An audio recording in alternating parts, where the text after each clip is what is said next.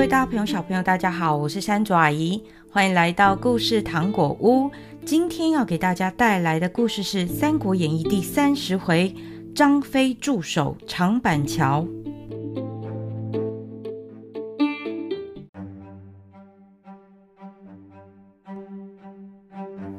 文聘带领了数千兵马，眼看就要追到赵云，却被张飞拦住。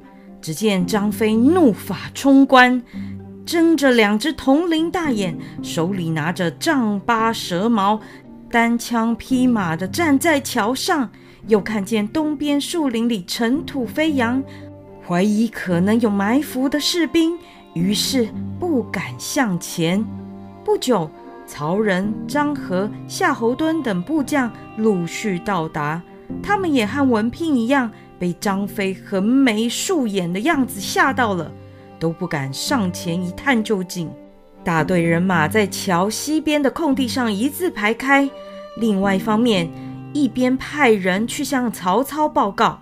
曹操听到这个消息，立刻上马赶来，心想：这一定又是孔明的诡计。突然，张飞用雷声般大的声音喊道：“张翼德在此，有胆就上来跟我决一生死！”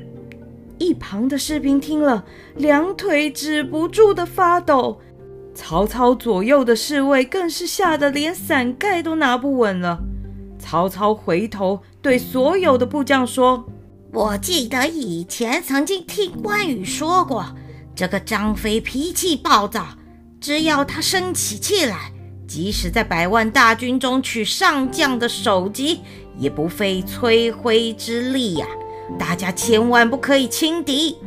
话才说完，张飞又指着曹操，瞪得他的大眼睛，说道：“喂，前方可是敌帅曹操，为何不上前来决一生死？畏首畏尾的像什么话？”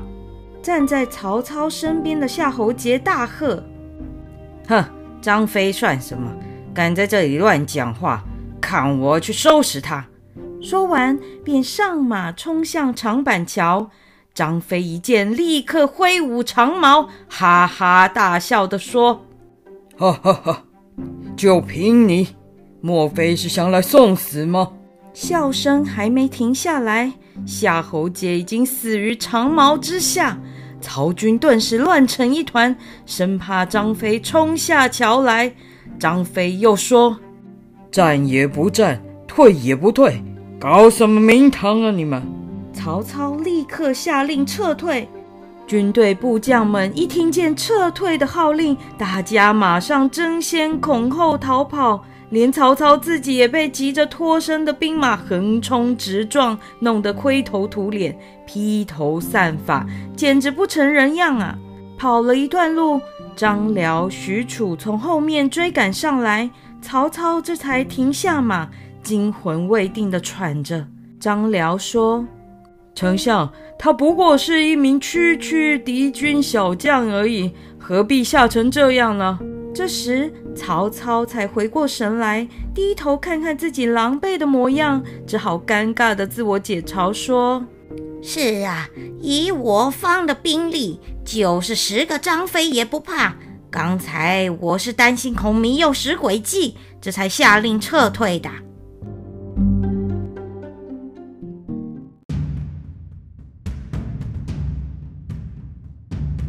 曹操下令重新整顿人马，派张辽、许褚到长板桥探听消息。不久，张辽、许褚回报说，长板桥已经被拆毁，张飞也早就不见人影了。曹操想了一下，说：“既然断桥而去，可见敌人必是心虚害怕，所以要截断后路。快快快，传令下去，立刻赶搭三座浮桥。”务必在今晚渡河过去，否则这次放过他，再想捉他就难了。张飞看到曹军突然如潮水般的退去，心里暗自高兴，立刻叫士兵将长板桥拆毁，得意地赶回去向刘备报告。谁知刘备听了，反而面色凝重地说：“先帝勇则勇矣，可惜做事有欠考虑，反而误了大事啊！张飞连忙询问原因，刘备回答：“你不该拆断桥梁的，如此一来，曹操一定会立刻带大军赶来。”张飞想不通，又问：“他被我这一下撤退了好几里路，怎么敢再追来？你如果不拆桥，他以为我们有埋伏，还不敢贸然进兵。现在桥一拆，表示我们心虚，还不追来吗？如果我没料错，敌军今晚就会过河追过来了。张飞原本很高兴，想回来领功，没想到却因为自己一时大意，反而引来追兵，懊恼的不知道如何是好。刘备叹了口气说：“哎，江陵我看是去不了了，只好改变计划。”抄小路的汉津在沿江撤退，于是刘备、张飞与赵云立刻带着残兵，片刻不敢停留的朝汉津退去。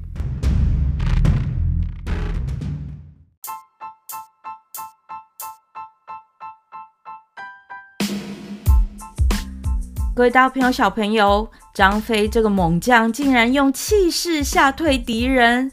但猛将虽猛，但是头脑也太简单了吧？自以为聪明的把桥弄断，反而提醒敌人他们人手不足的事实。这下刘备一行人又不得不赶路躲避了。故事中有许多成语或比较难懂的字，山爪阿姨都会放在资讯栏，可以请爸爸妈妈讲解给你们听哦。听完这集故事，记得帮山爪阿姨到 Apple Podcast 评五星。另外，若有什么话想对山爪阿姨说，欢迎大家到故事糖果屋 Facebook、脸书粉丝团或者 IG 留言告诉我。曹操追兵再次追来，这次他追得到刘备一行人吗？会不会立刻开战呢？记得锁定故事糖果屋，我们下回见喽，拜拜。